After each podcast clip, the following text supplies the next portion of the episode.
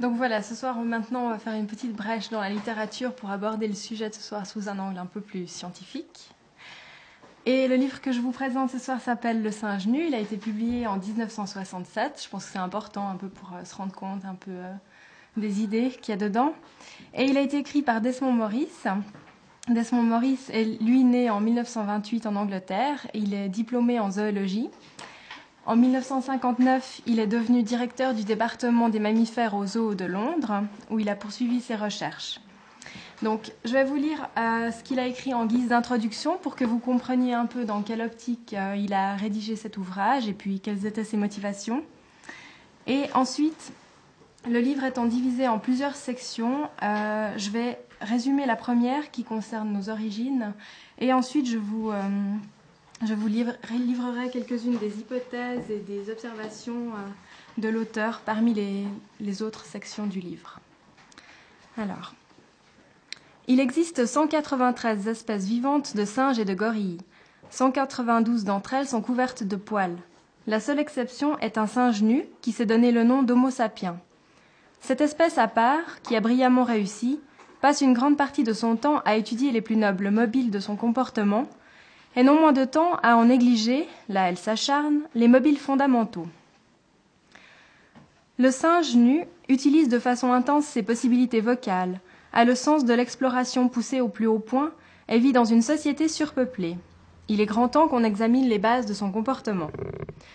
Je suis zoologiste, et le singe nu est un animal.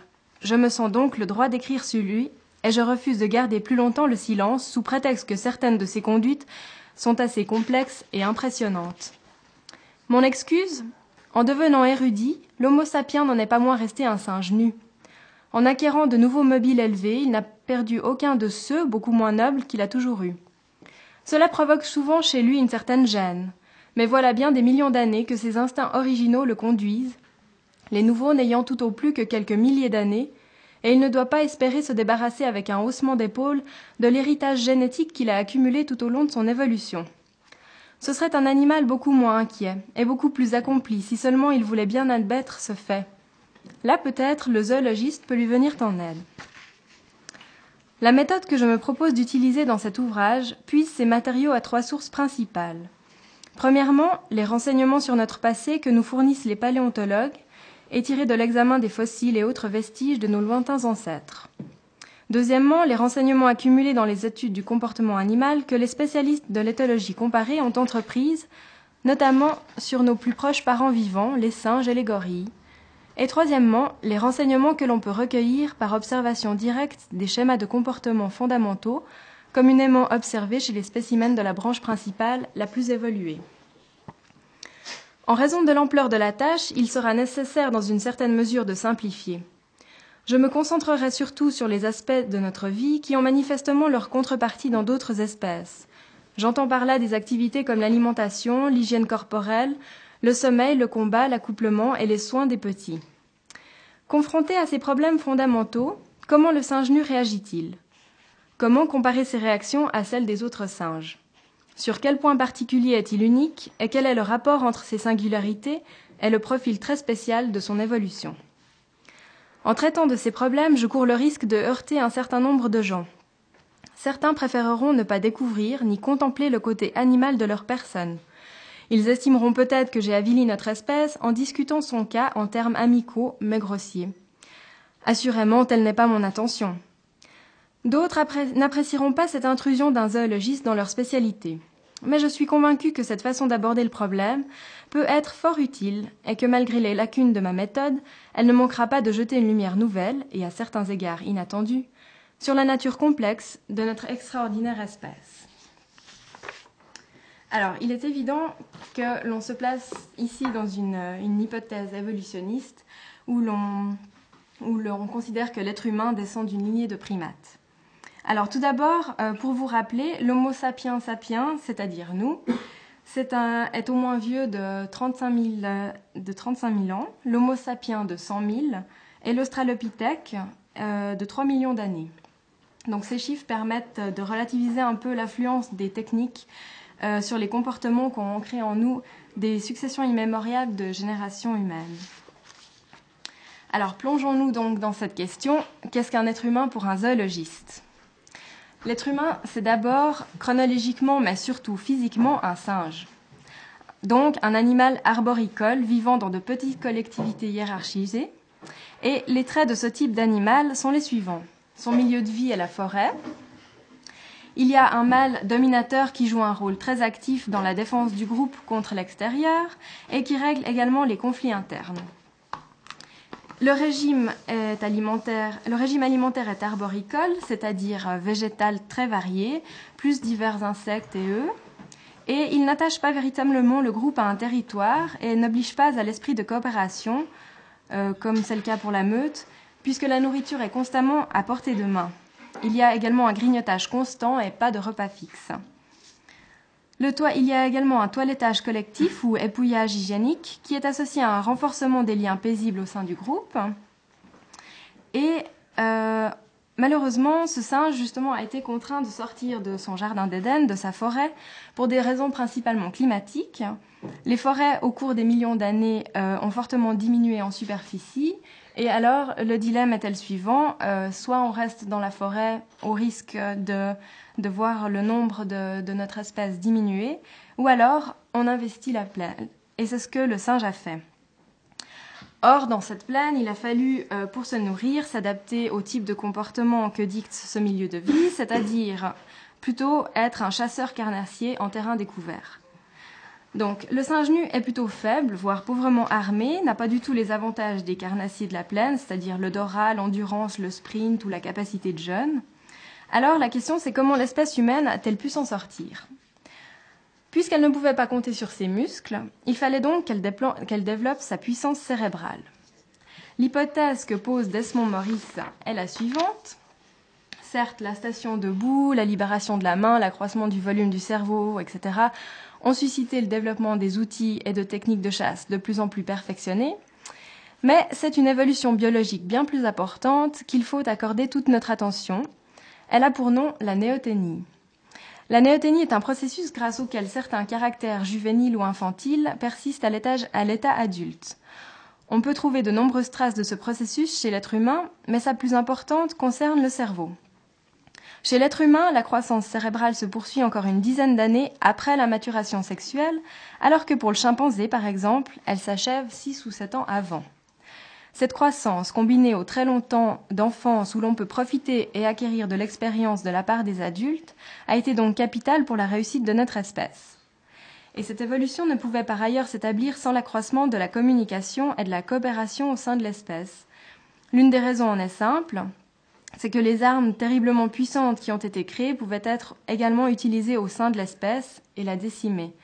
Alors pour inhiber ce massacre, il fallait un processus de conciliation en bref, la naissance de la diplomatie. Donc ce nouveau milieu qui est la plaine et cette caractéristique fondamentale d'une enfance prolongée, où l'individu est totalement dépendant des adultes, a eu d'autres répercussions sociales. Le groupe des singes qui restait toujours uni, la nourriture étant toujours à portée de bras, a été contraint de se scinder en deux groupes. Les mères qui élèvent les petits pendant que les mâles partent à la chasse, laquelle ne pouvait aboutir que si elle était coopérative. Cette combinaison a conduit à une territorialisation du groupe qui incite à la production d'un certain confort domestique, feu, réserve, abri, etc., et à la création du couple comme structure familiale fondamentale. Le couple permet de résoudre trois problèmes. D'abord, les femmes demeurent liées chacune à un mâle et lui restent fidèles pendant qu'il est à la chasse, les privates ne pouvant pas laisser des femelles exposées aux avances de tous les mâles de passage. Deuxièmement, les rivalités sexuelles entre les mâles diminuent, contribuant à développer l'esprit de coopération. Et troisièmement, la lourde tâche éducative exige une unité familiale solide, qui est un trait connu par de nombreuses espèces.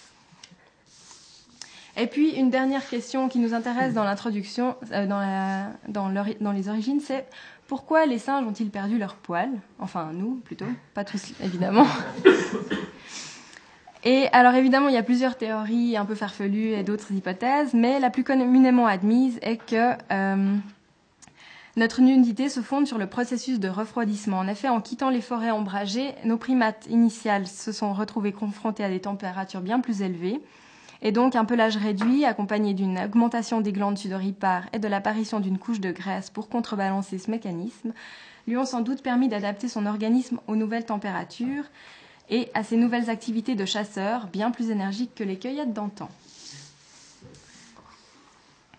Alors,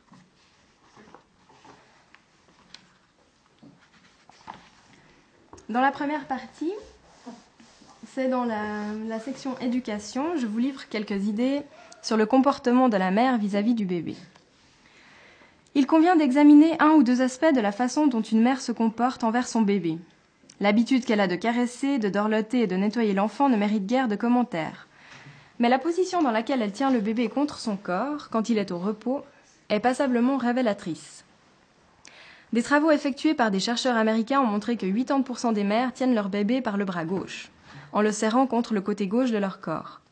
Si l'on demande d'expliquer la signification de cette préférence, la plupart des gens répondent que c'est évidemment parce que les droitiers prédominent dans la population.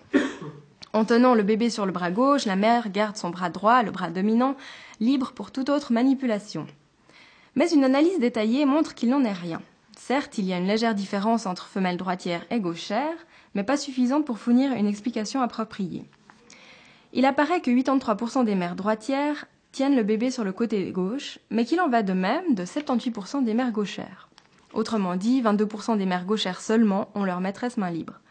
Il doit certainement y avoir quelque autre explication moins évidente. Le seul autre indice, le cœur est sur le côté gauche du corps de la mère. Se pourrait-il que le bruit des battements constitue le facteur déterminant?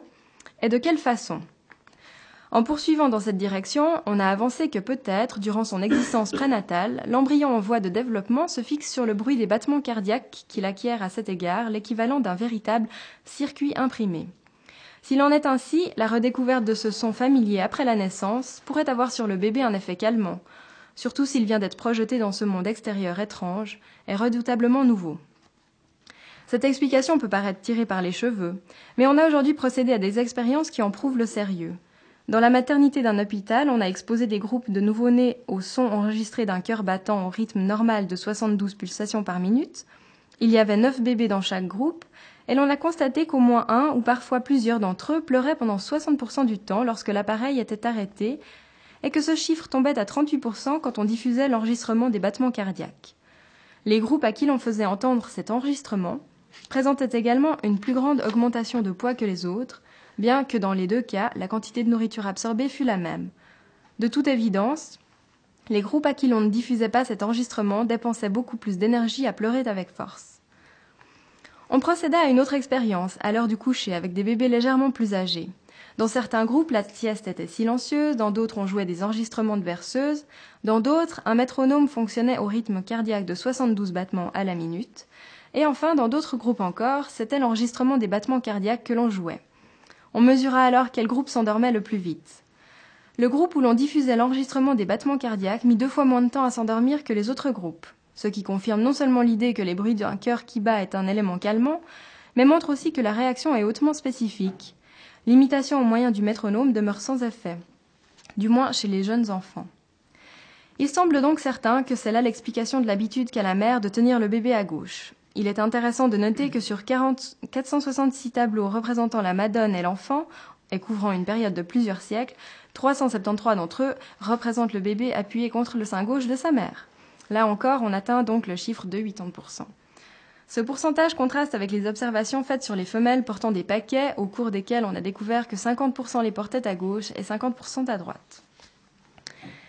Quel autre résultat possible pourrait provoquer cette réaction imprimée au bassement du cœur?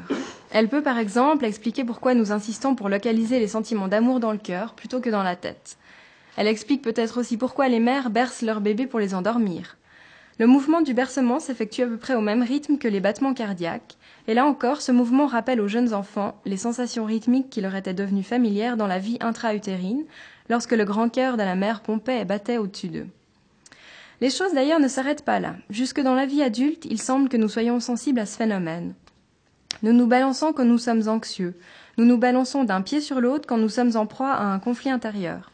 La prochaine fois que vous verrez un conférencier ou un de ses orateurs de banquet osciller d'un côté à l'autre, comparez le rythme de son balancement avec celui des pulsations cardiaques. L'inconfort qu'il éprouve à affronter un public l'amène à exécuter les mouvements les plus rassurants que son corps peut lui prodiguer, compte tenu des circonstances. Et il s'efforce de retrouver le rythme qui lui était familier dans l'utérus. Partout où l'on rencontre l'insécurité, on trouvera sans doute le rythme réconfortant des pulsations cardiaques sous un déguisement ou sous un autre. Ce n'est pas par hasard que presque tous les airs folkloriques et les airs de danse ont un rythme syncopé. Là encore, les bruits et les mouvements ramènent les exécutants à la sécurité du monde intra-utérin. Ce n'est pas une coïncidence si la musique des adolescents s'appelle le rock, et si rock en anglais veut dire balancer, bercer. Elle a même pris récemment un, nom plus révélateur encore, puisqu'on l'appelle musique beat, du même mot qui désigne en anglais les battements du cœur. Et de quoi parlent ces chansons? Mon cœur est brisé ou bien Mon cœur t'appartient. Trois petits points.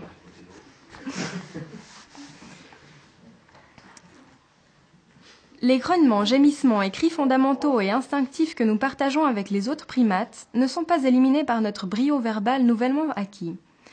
Nos signaux sonores innés demeurent et ils conservent un rôle important. Non seulement ils fournissent la fondation sur laquelle nous pouvons édifier notre gratte-ciel verbal, mais ils ont également une existence propre en tant que moyen de communication caractéristique de l'espèce. Contrairement aux signaux verbaux, ils apparaissent sans qu'on les enseigne, et ils ont la même signification dans toutes les cultures. Le cri, le gênement, le rire, le, le rugissement, le gémissement et les sanglots transmettent partout, à tout le monde, les mêmes messages.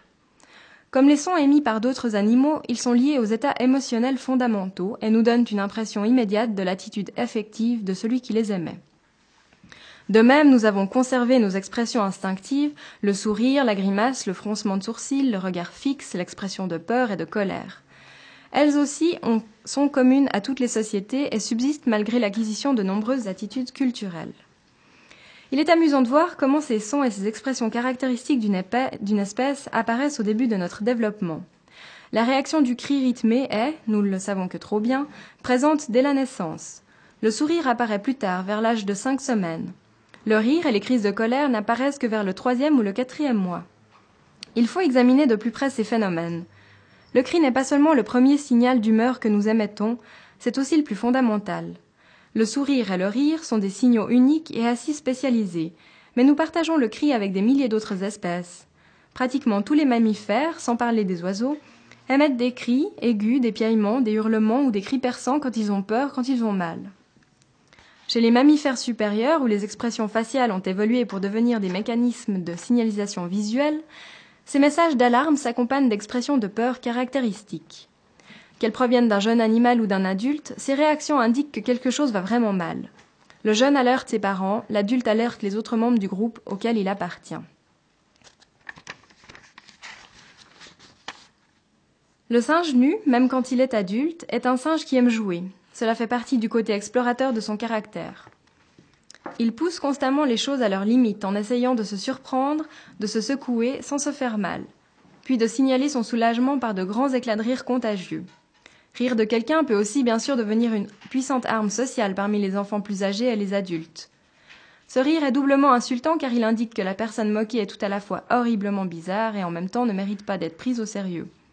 Le comédien professionnel adopte délibérément ce rôle dans la société et il est bien payé par des spectateurs qui savourent le réconfort de vérifier le caractère normal de leur groupe en face du caractère anormal qu'il assume. La réaction des jeunes devant leurs idoles se rattache au même phénomène. En tant que public, ils s'amusent non pas en hurlant de rire, mais en hurlant, tout simplement. Non seulement ils crient, mais aussi ils se cramponnent les uns aux autres, ils se tortillent, ils gémissent, ils se couvrent le visage et se tirent les cheveux. Ce sont là tous les signaux classiques de la douleur intense ou de peur, mais on les a délibérément stylisés. Leur seuil a été artificiellement abaissé. Ce ne sont plus des appels à l'aide, mais des signaux que s'adressent entre eux les membres du public pour montrer qu'ils sont capables, en face des idoles sexuelles, d'avoir une une réaction affective si forte que, comme tous les stimuli d'une intensité intolérable, elle passe dans le domaine de la douleur pure. Si une fille de 16 ans se trouvait tout à coup seule en présence d'une de ses idoles, l'idée ne lui viendrait jamais de crier. Les cris n'étaient pas destinés à l'idole, mais aux autres filles du public. De cette façon, les jeunes spectatrices peuvent se rassurer les unes les autres du bon fonctionnement de leur réaction affective.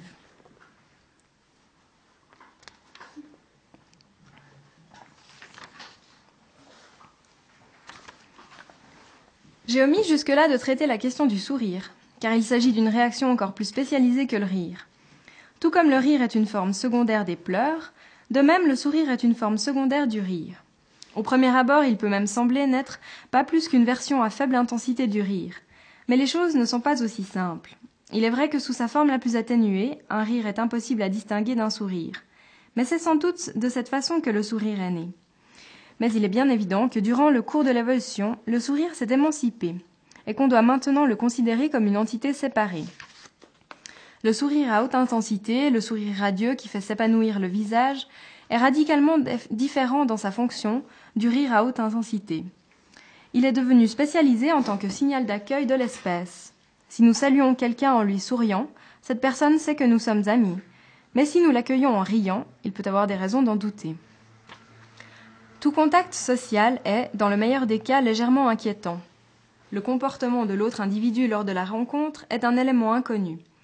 Le sourire, comme le rire, indique l'existence de cette crainte et sa combinaison avec des sentiments d'attirance et d'acceptation. Mais quand le rire atteint une haute intensité, il signale qu'on est prêt à de nouveaux étonnements, à une exploitation plus poussée de la situation du danger dans la sécurité. Si au contraire l'expression souriante du rire à faible intensité se développe pour donner autre chose, un large sourire par exemple, le sourire signale que la situation ne se développera pas dans ce sens. Le sourire indique simplement que les dispositions initiales sont une fin en soi, sans prolongement poussé. Un sourire mutuel rassure les deux protagonistes en leur confirmant qu'ils sont tous les deux dans un état d'esprit teinté d'une certaine appréhension, mais où se manifeste quand même une attirance réciproque. Être légèrement craintif signifie qu'on est non agressif, et être non agressif signifie qu'on est amical, et à cet égard, le sourire devient une façon de signaler une attirance amicale. Pourquoi, si nous avons eu besoin de ce signal, les autres primates s'en sont-ils passés? Ils ont bien, il est vrai, des gestes amicaux de diverses sortes, mais le sourire pour nous est un des plus est un des plus et pardon. Mais le sourire pour nous en est un des plus est d'une importance capitale dans notre vie quotidienne, aussi bien pour les jeunes enfants que nous fûmes que pour les adultes que nous sommes. Qu'est-ce qui, dans notre mode d'existence, lui a donné une position si privilégiée? La réponse, semble-t-il, tient à notre fameuse peau nue. Quand un jeune singe naît, il se cramponne solidement à la fourrure de sa mère. Il reste là heure après heure, jour après jour. Pendant des semaines, voire des mois, il ne quitte jamais la douillette protection du corps de sa mère. Plus tard, quand il s'aventure loin d'elle pour la première fois, il peut d'un instant à l'autre courir se réfugier près d'elle et se cramponner à son pelage. C'est pour lui une façon positive d'assurer un étroit contact physique. Même si la mère n'est pas ravie de ce contact, elle aura du mal à le repousser. Quiconque a jamais eu l'occasion de jouer les mères adoptives pour un jeune chimpanzé peut en témoigner. Quand nous naissons, nous sommes dans une situation beaucoup plus hasardeuse. non seulement nous sommes trop faibles pour nous cramponner, mais nous n'avons rien euh, à quoi nous, cramponner. Privés de tout moyen mécanique de nous assurer l'étroite proximité de nos mères, nous devons nous reposer entièrement sur des signaux maternels stimulants. Nous pouvons nous égosiller pour attirer l'attention des parents, mais dès l'instant où elle est acquise, il faut faire quelque chose de plus pour la conserver. Un jeune chimpanzé réclame à grands cris l'attention, tout comme nous. La mère se précipite, elle l'empoigne. Le bébé aussitôt se cramponne de nouveau à elle. Mais nous, nous avons besoin de quelque chose qui remplace le fait de nous cramponner, une sorte de signal qui fera plaisir à la mère et qui lui donnera envie de rester avec nous. Le signal que nous utilisons, c'est le sourire.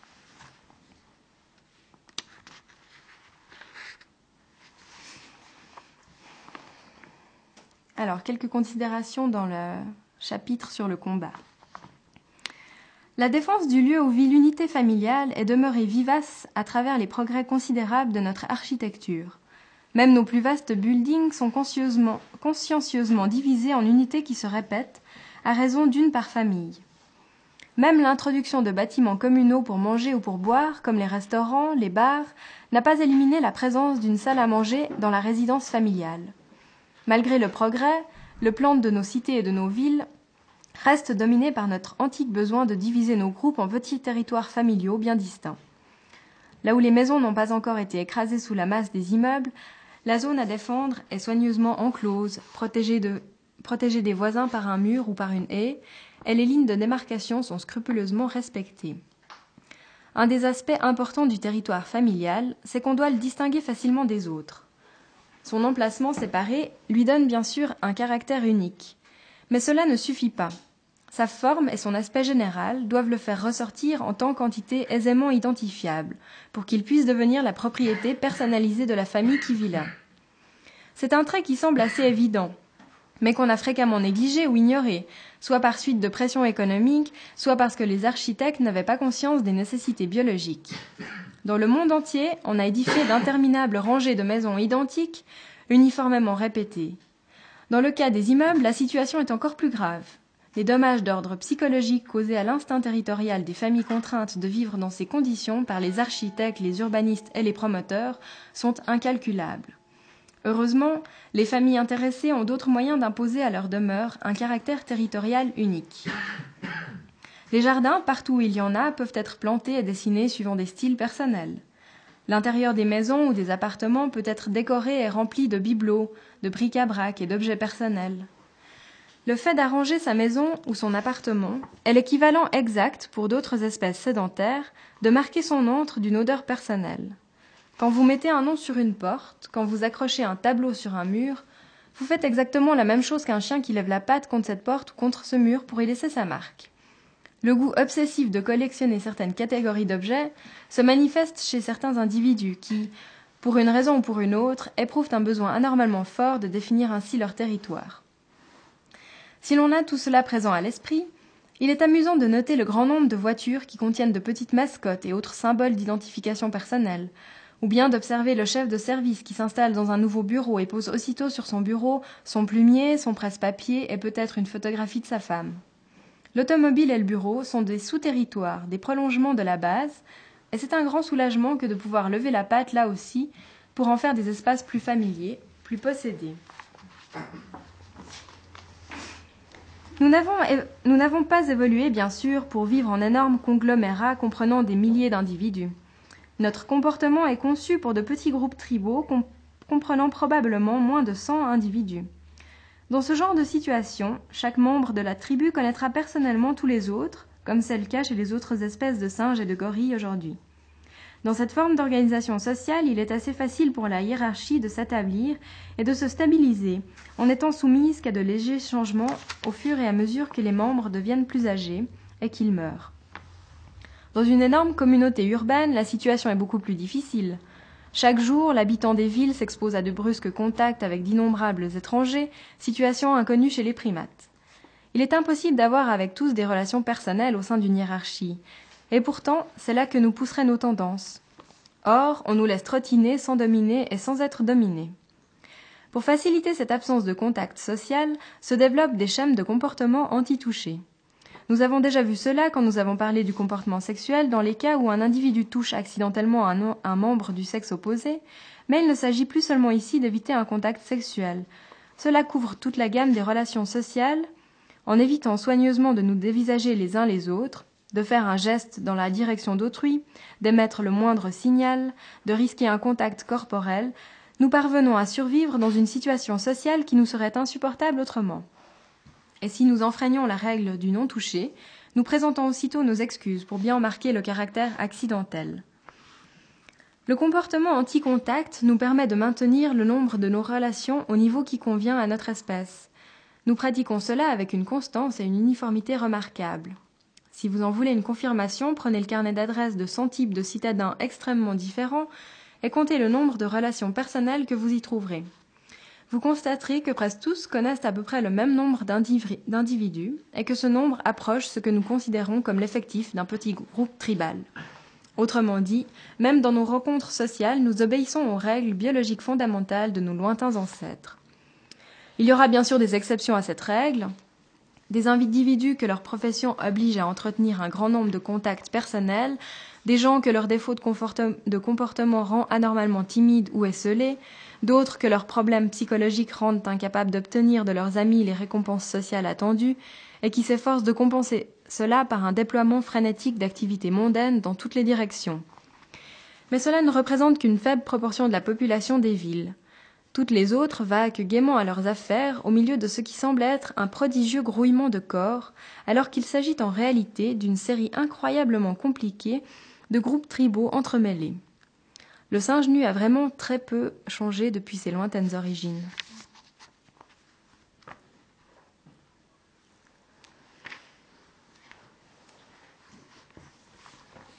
Dans le chapitre alimentation, en tant que primates typiques, nous devrions, passer notre temps à mâchonner des petits repas. Mais nous ne sommes pas des primates typiques. Notre évolution carnivore a modifié tout le système. Le carnivore typique se gave en faisant de gros repas largement espacés dans le temps, et c'est nettement cette méthode d'alimentation que nous avons adoptée. Cette tendance persiste même longtemps après la disparition des exigences imposées par la chasse primitive. Il nous serait aujourd'hui très facile de retourner à nos anciennes habitudes de primates, si nous en avions l'inclination. Malgré cela, nous nous imposons des heures de repas bien précises, tout comme si nous continuions à chasser activement. Bien rares sont ceux, si même il en existe, parmi les millions de singes nus vivants, qui pratiquent le, système d'alimentation par petits repas fréquents, caractéristique des autres primates. Même dans des conditions d'abondance, nous mangeons rarement plus de trois ou quatre fois par jour au maximum. Pour bien des gens, le régime alimentaire ne comprend qu'un ou deux gros repas par jour. On pourrait avancer qu'il s'agit seulement d'un usage commode imposé par la culture. Mais on n'a guère de preuves à l'appui de cette thèse. Il serait parfaitement possible, étant donné l'organisation complexe des réserves de nourriture dont nous jouissons, jouissons aujourd'hui, de concevoir un système efficace permettant de s'alimenter par petits repas répartis tout au long de la journée. Une alimentation fractionnée de cette façon pourrait s'obtenir sans aucune perte d'efficacité dès l'instant où le schème culturel s'y serait adapté et cela éliminerait les grandes interruptions dans d'autres activités causées par l'actuel système du repas principal. Mais en raison de notre lointain passé de carnassier, l'alimentation fractionnée ne suffirait pas à satisfaire nos besoins biologiques fondamentaux. Il convient aussi d'examiner pourquoi nous faisons chauffer notre nourriture et pourquoi nous la mangeons pendant qu'elle est encore chaude. Il y a trois explications possibles.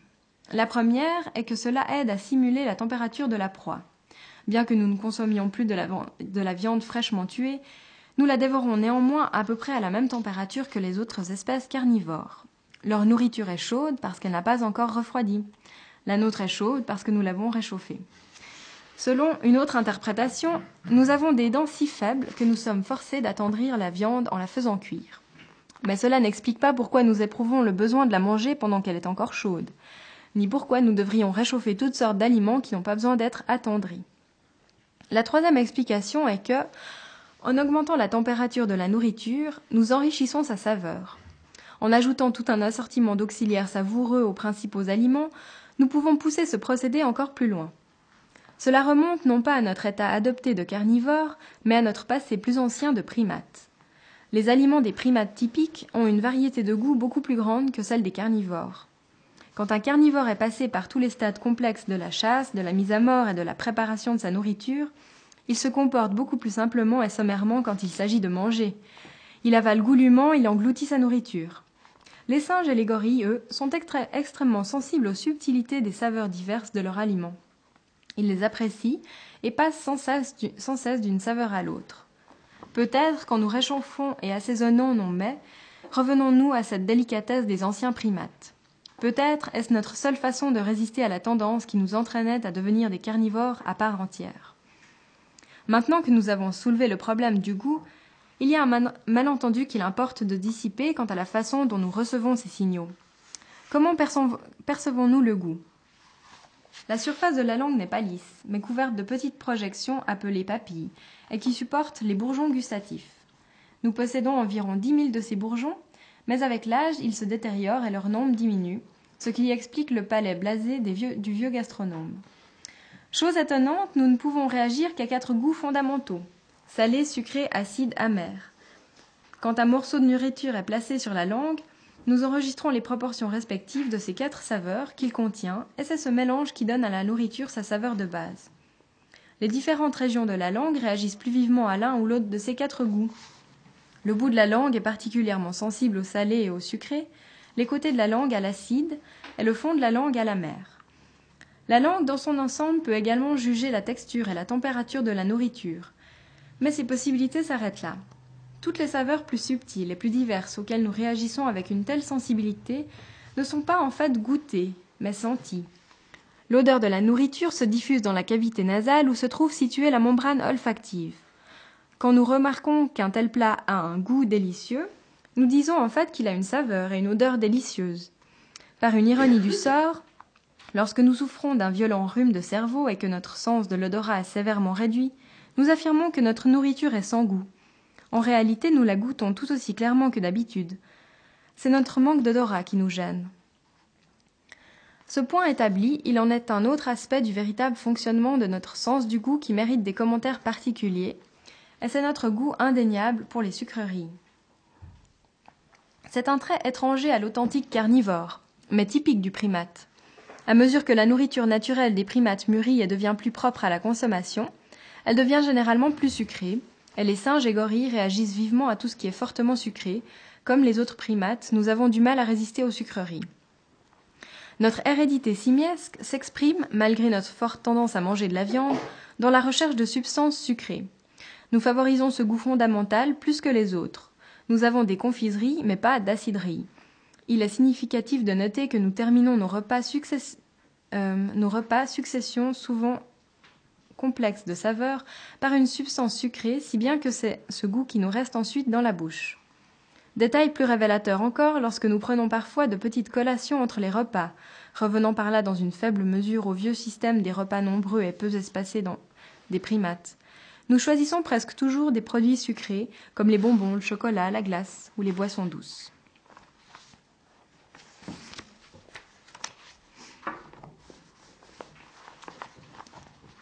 Alors, la dernière partie concerne le confort. L'animal, lorsque l'environnement est en contact direct avec la surface de son corps, se trouve soumis, dans le cours de son existence à des traitements assez rudes. Il est stupéfiant que l'animal survive à toutes ces épreuves et qu'il y résiste si bien. Il y parvient grâce à son merveilleux système de remplacement des tissus, et aussi parce que les animaux ont mis au point toute une variété de mouvements particuliers de confort qui entretient la propreté du corps. Nous avons tendance à considérer ces gestes de propreté comme relativement sans importance lorsqu'on les compare à des schèmes de comportement tels que l'alimentation, le combat, la fuite ou l'accouplement. Mais sans eux, le corps ne pourrait pas fonctionner de façon efficace. Pour certaines créatures, comme les petits oiseaux, l'entretien du plumage est une question de vie ou de mort. S'il laisse ses plumes se crotter, l'oiseau ne parviendra pas à décoller assez vite pour éviter ceux qui veulent euh, faire de lui leur proie, et il ne parviendra pas à maintenir sa température interne élevée si le temps tourne au froid. Les oiseaux passent des heures à se baigner, à se lisser les plumes, à se huiler et à se gratter, et c'est chez eux une opération longue et compliquée. Les mammifères sont un peu plus simples dans leur schème de toilette, mais ils consacrent néanmoins beaucoup de temps à se nettoyer, à se lécher, à se mordiller, à se gratter et à se frotter. Comme les plumes, le pelage doit être maintenu en bonne condition pour que son possesseur n'ait pas froid. Si le poil devient sale et crasseux, cela augmentera également le risque des maladies. Il faut attaquer les parasites de la peau et réduire autant que possible leur effectif. Les primates ne font pas exception à cette règle. Mais puisque le singe ne peut pas nettoyer euh, toutes les parties de son corps aussi bien que celles qui sont devant, il a fallu qu'il trouve euh, une méthode spéciale. La solution est la toilette communautaire, dans le développement d'un système amical d'entraide. On peut l'observer chez un grand nombre d'espèces, aussi bien d'oiseaux que de mammifères. Mais elle n'est nulle part aussi développée que chez les primates supérieurs. On a mis au point des signaux spéciaux d'invitation à la toilette, et les soins de beauté communautaires constituent des activités intenses et prolongées. Le toilettage communautaire est une activité coopérative et non agressive. Si deux animaux veulent resserrer leur lien d'amitié, ils le font en se toilettant fréquemment l'un l'autre, même si l'état de leur pelage ne le nécessite guère. À vrai dire, il semble y avoir aujourd'hui peu de rapport entre la quantité de saleté sur le pelage et la fréquence du toilettage mutuel que l'on observe. Les activités de toilettage communautaire semblent être devenues à peu près indépendantes de leurs stimuli originaux. Bien qu'elles aient toujours pour but la tâche capitale de maintenir le pelage propre, leurs mobiles semblent aujourd'hui d'ordre plus social qu'esthétique. En permettant à deux animaux de rester l'un auprès de l'autre dans une ambiance non agressive et coopérative, elle contribue à resserrer les liens interpersonnels entre les individus de la bande ou de la colonie. Comme nous n'avons plus de somptueux pelage à entretenir, quand deux singes nus se rencontrent et veulent renforcer leurs relations amicales, il leur faut trouver une sorte de substitut à la toilette communautaire. Tout d'abord, il est évident que le sourire a remplacé le claquement des lèvres. Son origine en tant que signal infantile particulier a déjà été examinée, et nous avons vu comment, faute de pouvoir se cramponner à la fourrure de sa mère, il est devenu nécessaire pour le bébé d'avoir un moyen d'attirer la mère. Prolongé dans la vie adulte, le sourire est de toute évidence un excellent substitut à l'invitation au nettoyage. Mais une fois sollicité, un contact amical, qu'arrive-t-il? Il faut d'une façon ou d'une autre maintenir ce contact. Le claquement des lèvres est confirmé par l'action du toilettage. Mais qu'est-ce qui renforce le sourire? Certes, la réaction du sourire peut être renouvelée et prolongée dans le temps, bien après le premier contact. Mais il faut autre chose. Un élément plus fonctionnel. Il faut emprunter et convertir une forme d'activité comparable à la toilette. De simples observations révèlent que la source à laquelle on puise, c'est celle de la vocalisation verbale. Le schème du comportement de la parole est issu à l'origine du besoin de plus en plus marqué d'échanges coopératifs d'informations. Il est né du phénomène communément répandu chez les animaux de la vocalisation non verbale. À partir du répertoire classique de grognements et de cris que possèdent les mammifères, s'est développé un système plus complexe de signaux sonores appris. Ces unités vocales et leurs combinaisons multiples sont devenues la base de ce que nous appelons le discours informatif. Le type de verbalisation qui nous intéresse dans ce chapitre est la forme qu'on a justement décrite récemment comme discours de toilettage. C'est le bavardage poli et sans signification des rencontres mondaines, le genre beau temps pour la saison, ou bien vous avez lu de bons livres ces temps-ci il ne s'agit pas d'échanger des idées ni des informations importantes, pas plus que de révéler la véritable humeur de l'orateur, ni davantage un plaisir esthétique. Sa fonction est de renforcer le sourire d'accueil et de maintenir le climat mondain. C'est notre substitut du toilettage communautaire.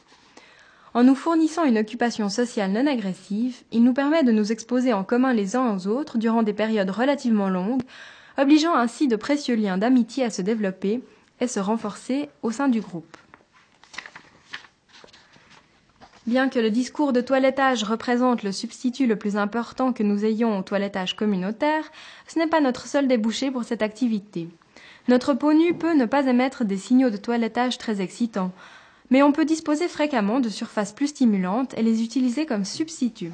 Des vêtements pelucheux ou poilus, des tapis ou des meubles provoquent souvent une forte réaction de toilettage. Les animaux familiers sont encore plus attrayants, et rares sont les singes nus qui peuvent résister à la tentation de caresser la fourrure d'un chat ou de gratter un chien derrière l'oreille. Le fait que l'animal apprécie cette activité de toilettage communautaire ne constitue qu'un des aspects de la récompense qu'en tire le toilettage. Ce qui compte davantage, c'est le champ d'action que la surface du corps de l'animal fournit à nos vieux instincts de primates. En ce qui concerne notre propre corps, s'il est nu sur presque toute sa surface, il existe encore une abondante quantité de poils qui se prêtent à la toilette dans la région de la tête. Cette toison est l'objet de nombreux soins, beaucoup plus que ne saurait le justifier la simple hygiène, prodiguée par des spécialistes de la toilette, barbiers et coiffeurs. Alors voilà, bon après ça continue sur ce ton-là. Et je finirai juste par euh, ce qui donne en guise de conclusion. Donc c'est écrit en 67, les chiffres ont changé, mais c'est amusant. À la fin du XVIIe siècle, la population mondiale des singes nus n'était que de 500 millions. Elle s'est élevée aujourd'hui à 3 milliards. Elle s'accroît toutes les 24 heures de 150 000 individus. Les autorités d'émigration interplanétaire verraient sans doute dans ce chiffre l'énoncé d'un problème décourageant. D'ici à 260 ans, si le taux d'accroissement reste constant, ce qui est peu probable, il y aura sur Terre une masse grouillante de 400 milliards de singes nus, ce qui représente un chiffre de 4270 personnes au kilomètre carré sur toute la superficie des terres émergées. Pour présenter les choses autrement, disons que la densité de population que l'on rencontre aujourd'hui dans nos grandes villes s'étendrait au globe tout entier. La conséquence pour toutes les formes de vie sauvage est évidente. L'effet que cela pourrait avoir sur notre propre espèce n'est pas moins déprimant. Inutile de nous appesantir sur ce cauchemar, il y a peu de chances qu'il se réalise. Comme je l'ai souligné tout au long de ce livre, nous ne sommes guère plus qu'un simple phénomène biologique, malgré nos énormes progrès techniques. Nos idées grandioses et nos vanités sans limite n'y changent rien. Nous demeurons d'humbles animaux, soumis à toutes les lois fondamentales du comportement animal. Bien avant que nos populations n'atteignent les niveaux envisagés plus haut, nous aurons enfreint tant de règles qui gouvernent notre nature biologique, que nous nous serons effondrés en tant qu'espèce dominante. Dans notre complaisance, nous avons tendance à nous bercer d'illusions, imaginant que cela ne pourra jamais arriver, qu'il y aura chez nous quelque chose de spécial, que nous sommes en quelque sorte au-dessus du contrôle biologique. Il n'en est rien. De nombreuses espèces remarquables se sont éteintes dans le passé, et nous ne faisons pas exception à la règle. Tôt ou tard, nous disparaîtrons et nous laisserons la place à d'autres. Si nous voulons que ce soit dans un avenir plus lointain que proche, il faut alors nous considérer sans indulgence comme des spécimens biologiques et accepter nos limites. Tel est le but de ce livre, où nous sommes délibérément traités de singes nus, pour nous rabattre le caquet. Il est bon de garder un certain sens des proportions et de considérer ce qui se passe juste sous la surface de notre existence. Il est possible que, dans mon enthousiasme, j'aie quelque peu exagéré. J'aurais pu nous prodiguer des compliments mérités et vanter de nombreuses réussites magnifiques qui sont à notre honneur. En m'y refusant, j'ai certainement donné un tableau partial de la situation, car nous sommes une espèce extraordinaire, et je n'entends pas le nier. Mais l'on a trop souvent répété. Quand on lance la pierre en l'air, la pièce en l'air, on dirait qu'elle retombe toujours du côté face. Il m'a semblé utile de montrer un peu plus le côté pile. Malheureusement, notre puissance et notre réussite extraordinaire, en comparaison des autres animaux, nous inclinent à considérer nos humeurs, nos humbles origines avec un certain mépris. Je ne m'attends donc pas à des remerciements. Notre ascension fut un enrichissement rapide, et comme tous les nouveaux riches, nous n'aimons guère qu'on évoque nos modestes débuts, si proches encore.